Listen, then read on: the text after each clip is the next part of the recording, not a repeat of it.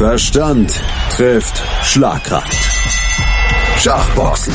Die Offenbarung der Grenzen der menschlichen Leistungsfähigkeit. Auf meinsportradio.de.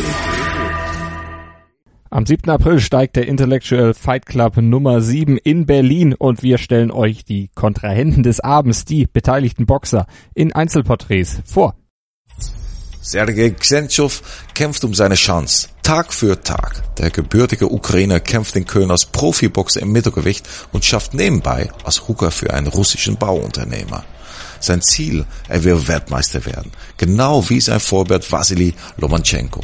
Dafür trainiert er mehrmals in der Woche nach einem strikten Plan. Morgens Jogging und Boxtechnik, abends Athletik und Schach. Sergei Xentschow verletzt sich im Ring vor allem auf seine Schnelligkeit und ist für alles bereit.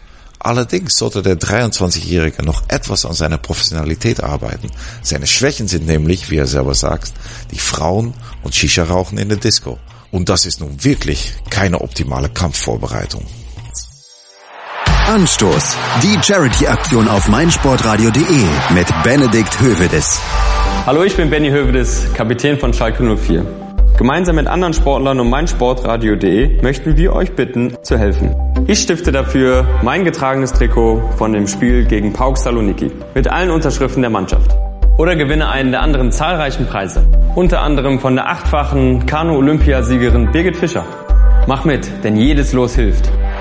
Anstoß. Die Charity-Aktion auf meinsportradio.de mit Benedikt Hövedes. Jedes Los erhöht deine Gewinnchance. Alle Einnahmen unterstützen den ambulanten Kinder- und Jugendhospizdienst Südliches Münsterland. Weitere Infos findest du auf meinsportradio.de.